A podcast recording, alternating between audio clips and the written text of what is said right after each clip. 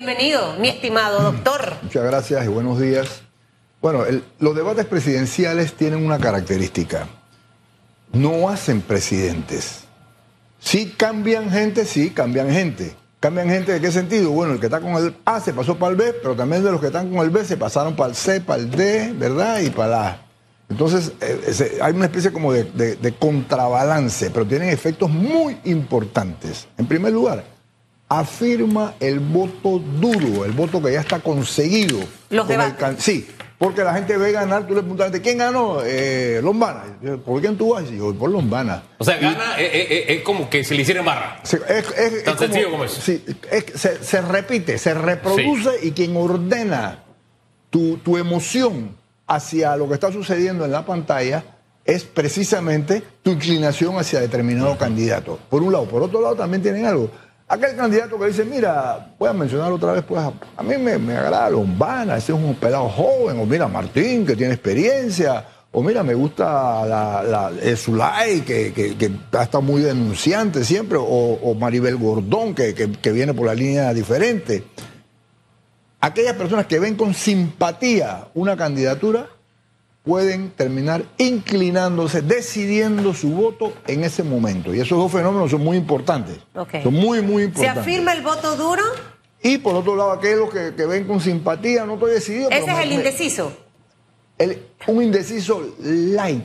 Un indeciso Light. light. Porque hay mucho indeciso en este, en este momento. De hecho, cuando usted conversa en la calle con la gente, la gente le dice, estoy en- entre estos dos.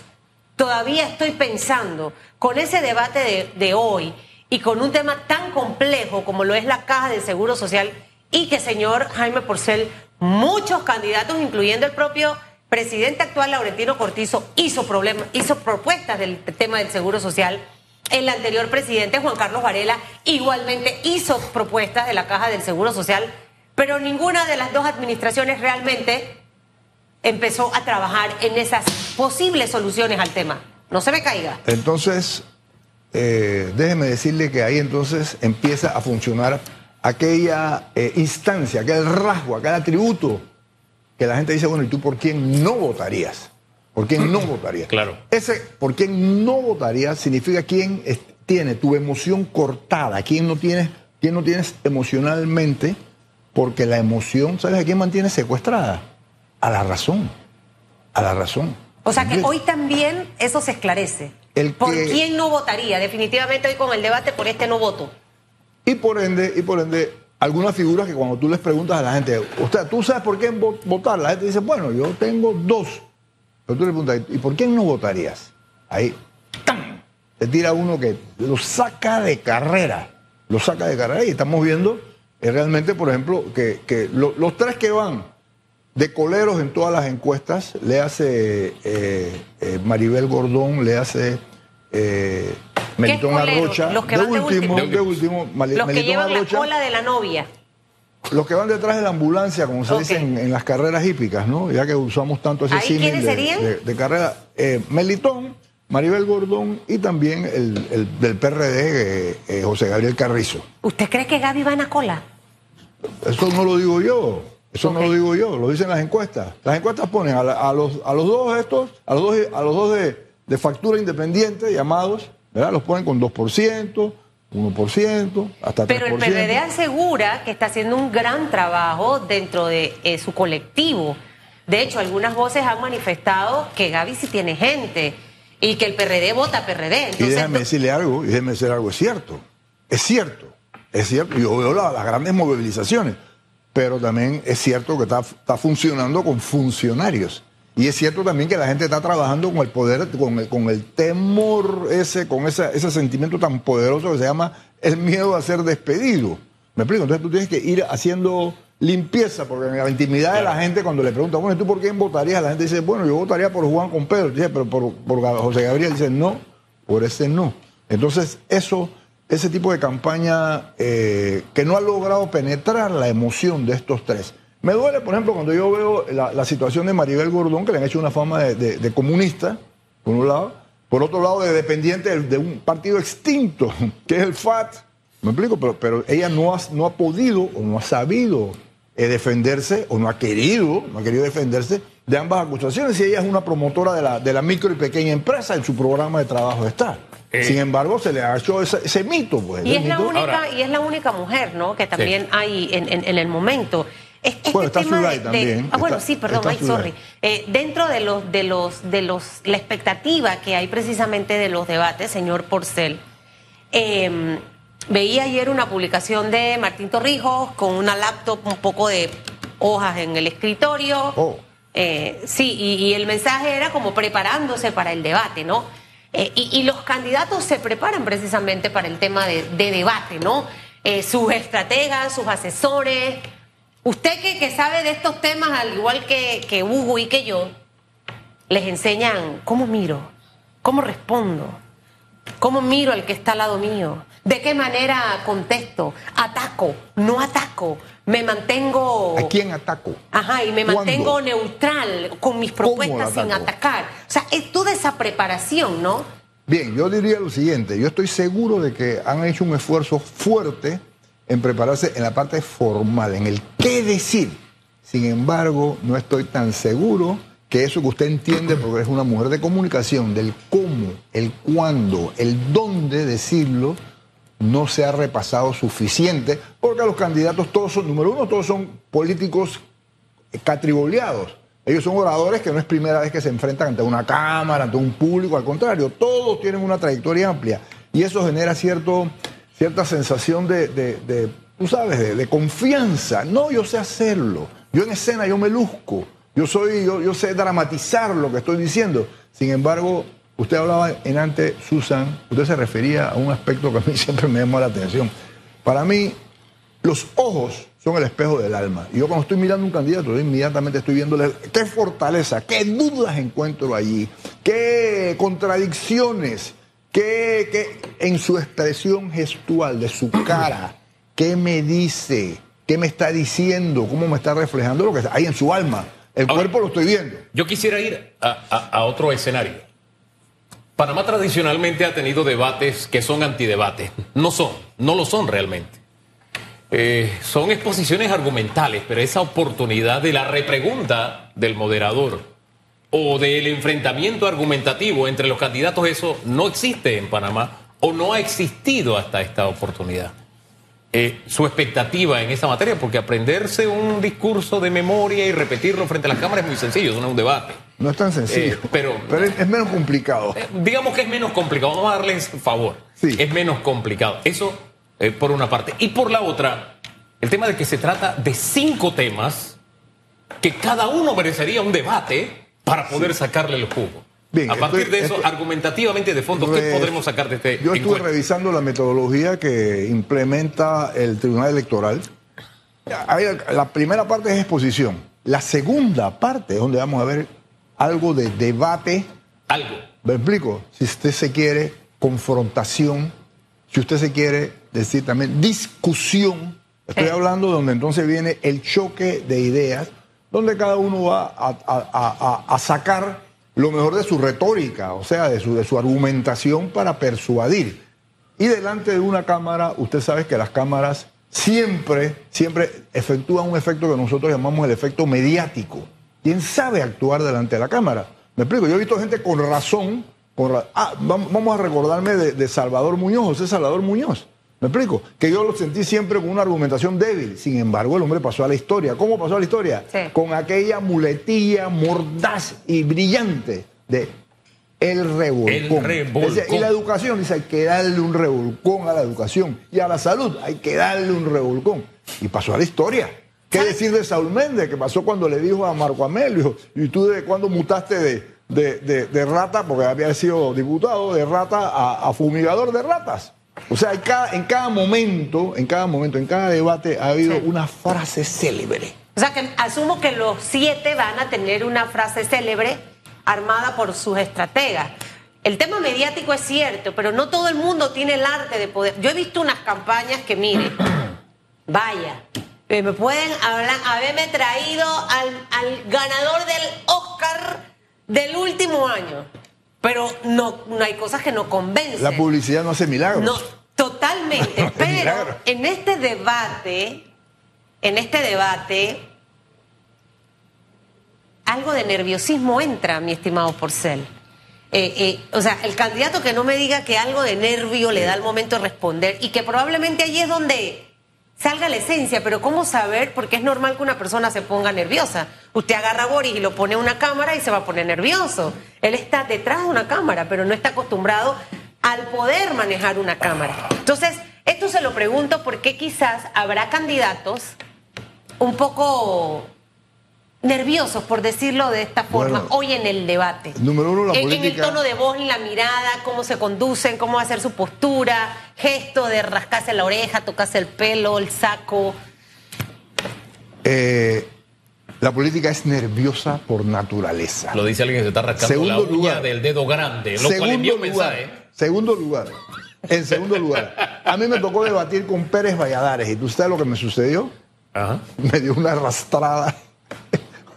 Pero usted era candidato presidencial. Ah, no, no, no, Ah. no, no, hace un año, un año él me, me invitó a un debate, a un debate, pero yo, yo llegué demasiado nervioso porque no podía entrar al, al, al, al- al- al- al Zoom, etcétera, y cuando llegué él me tiró una que yo no esperaba, él me tiró otra que yo tampoco esperaba, y me hizo una locución.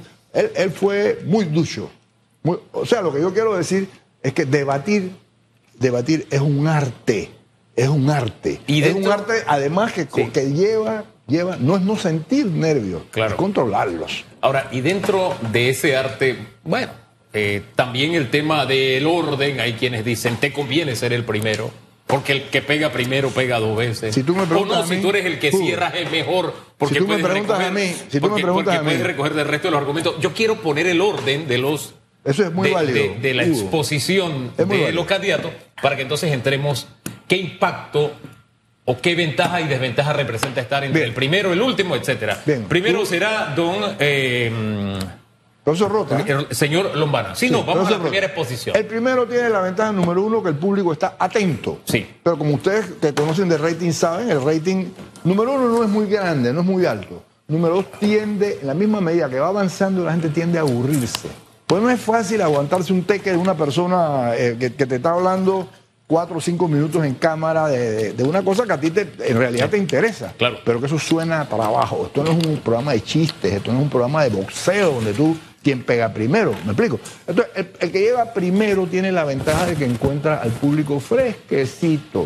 ¿Me explico? Y el primero que hará uso de la palabra es el señor Lombana, seguirá Zulay, después viene eh, don Gaby Carrizo, después viene eh, la señora Gordón, después viene Martín Torrijos, después vendrá el espacio vacío, estará el señor Meliton y cerrará el señor Rux. Ese es el orden de la primera presentación. Bueno, y, y la silla vacía no contó por ahí. No, no, es que la veremos, será parte del Muy escenario. bien, muy bien, muy bien. Yo te digo lo siguiente: el que va de primero, decíamos esa, los que van des- des- de- en, el, en el subsiguiente orden tienen la ventaja de que pueden replicar lo que dijo el primero y pueden alimentarse, pueden enfocar su debate. Sin embargo, van a contar con menos entusiasmo, la concentración ya se ha perdido, la gente ya la, la usó ya como un, como un elemento de ambiente, se fue, fue a- la señora se fue a preparar la comida, el señor se fue a, a- a jugar dominó y ahí lo tiene, ¿no? Ahí está. Y el que va de último, ¿qué sucede con el que va de último? Es el que mayor recordación consigue. El último, el que mayor recordación consigue. Aunque Así que no- usted pondría entonces en ventaja dentro de lo que es la fase positiva, primera vuelta, a Lombana, que es el primero que hace uso de la palabra, y a Rux, que es el que cierra ese primer bloque. Bueno, eh, los que van en el medio tendrán que hacer doble esfuerzo para poder eh, despertar, despertar la atención, para poder conseguir que la gente otra vez regrese a, a la pantalla. Tendrán ¿verdad? que tener un gancho, o sea, estratégicamente. Eh, asumo, pienso que los asesores y estrategas tienen que tener varias haces, pueden llevar Estem- eh, papeles, documentos, estoy inventando sí. Eh, lo que uno usaba en, la en el colegio y en la universidad para dar tus charlas, las las cue card, eh, con bullets point para poder obviamente Bien. tener eh, eh, la idea eh, y, y- y al final lo que le preguntaba al inicio, ¿cuán saludable es con el ambiente que tenemos, que es un poco tóxico, rumbo al 5 de mayo, el ponerme a atacar a otro candidato? Eh, eh, todos conocemos que, por ejemplo, en el caso de Ricardo Lombana y Zulay Rodríguez, no han sido dos figuras que han tenido una muy buena relación desde la época en que eh, Lombana estaba en la campaña anterior política. le tocó justo al lado. Entonces, ¿hasta dónde primero el elector quiere ver ese enfrentamiento? Y si es un enfrentamiento que sea de propuestas y no de ataques, ¿sabe? ¿Hasta dónde eso es saludable o no en el justo ambiente que tenemos en este momento? Mire, en música hay una, un fenómeno que se llama la escarza. La escarza es la primera frase musical. Ahí tú evalúas todo. ¿Qué, tipo de orquesta es? ¿Con qué viene? ¿Qué, tiene en el fondo? ¿Cómo le suena el brass? ¿Los metales? ¿Cómo suenan las cuerdas? ¿Qué, cómo, ¿Cómo está ese director? ¿En qué condiciones está? Entonces, esa, esa primera frase que suelta, esa primera escarza que suelta el orador, inmediatamente lo coloca en un lugar. ¿Me explico? Inmediatamente tú dices, llegó nervioso, llegó controlado, llegó bien parado sobre sus pies, se le ve preparado. ¿Me explico? Inmediatamente, la, primera frase es, es, importante. Seguidamente, seguidamente, eh, el hecho de que haya eh, intercambio duro, digámosle así, eh, implica, número uno, la capacidad de, va a demostrar la capacidad de debate que tiene él. Sin embargo, también ustedes mismos hablaban de la, del efecto, nosotros llamamos ese efecto boomerang. ¿Me explico? ¿A quién atacas? ¿Cómo la atacas? ¿Con qué la atacas? ¿Qué tipo de voz utiliza? Yo vi, yo vi una vez a, mi profesor Richard Morales tener diferencias con, Camacho en uno de los programas domingueros. ¿Me explico? Eh, para mí eso fue impresionante. Yo nunca había visto al profesor Richard Morales eh, eh, pararse así en un debate, además con un, tigre. O Camacho no es un gatito, ¿me explico? Con un tigre así de, de tú a tú. ¿Me explico? Sin embargo, sin embargo, a mí me hubiera gustado una expresión más, más telegénica, como llamamos nosotros, ante la Cámara. Fue muy genuino, pero me hubiera gustado. ¿Cuál es esa expresión? Una expresión más telegénica, quiere decir una cosa más que sea más, suene más apetitosa para un público que está muy pendiente siempre para los buenos rostros en la pantalla. ¿Me explico? Y muy molesto con gente, incluso como el propio Camacho, que, que, llega siempre tirando chispas, ¿no? Pero que ha aprendido también, porque ya lo hace mucho mejor que hace cinco años, ¿no? ¿Me explico? O sea, hay un montón, hay una infinidad de detalles dentro de ese evento que vamos a estar viendo hoy en su primera edición a las Dice que empezamos a las cinco y media, dice. Ahora, no podemos pasar por alto que hay una oferta electoral que no estará en el debate. Ellos se han creado un espacio en un hotel para hablar con la juventud y debatir con la juventud. Eh, digamos el impacto que causará el vacío o la ausencia y si el evento paralelo que desarrollan tendrá algún impacto en la opinión pública. ¿Cómo lo ve usted? Mira, mira, yo creo que ya de por sí es difícil conseguir audiencia para, una, para un evento como el que estamos hablando esta mañana. Pues son, eventos de profundidad, son eventos que no, hay comicidad, no hay los, típicos, los típicos eh, rasgos de ese, de ese, de ese fenómeno de la distracción que nosotros conocemos muy bien y que incluso nosotros tenemos que utilizarlo aquí. Nuestra primera obligación es no ser aburridos, es, tratar de mantener la atención de la gente. De hecho, de hecho están los ratings ahí constantemente sonando de que este es un apagarradio, este es un tipo de cada vez que lo ponen la gente le sale huyendo. Me explico que esas partes son importantes. Entonces ya hacer ahora un, un evento colateral que, intenta pues llenar, a, llamar a la juventud, a la juventud. A mí me parece un esfuerzo loable, me parece que estratégicamente es una forma de, llenar un espacio y decir, bueno, yo no estoy allá, pero estoy acá. Sin embargo, en cuanto a captación de audiencia, resulta muy discutible. ¿Eso impactará en la intención de voto? Yo, yo creo Tanto el vacío como la mira, mira, Yo me atrevería a decir lo siguiente. La audición de esa va a ser la gente que está con ellos. Me explico, ya los convencidos. Y siempre es así. Tú le preguntas a una gente cuál eh, eh, propaganda usted recuerda. La gente dice yo, y te narró la de Martín, te narró la de Lombana, te narró. ¿Me explico? Claro. Dice, ¿por qué tú vas? Este va por Martín y otro va por Lombana. Ese es lo, paradójico de la, yo de me quedo con lo que usted dijo. El que está indeciso puede tomar una decisión. El otro va a decir por este no sí le cae bien, sí le cae bien. Hoy se definen muchas cosas, así que a usted estar pendiente del debate y recuerde que vienen más debates. Señor Porcel, que le vaya muy bien. Muchas gracias.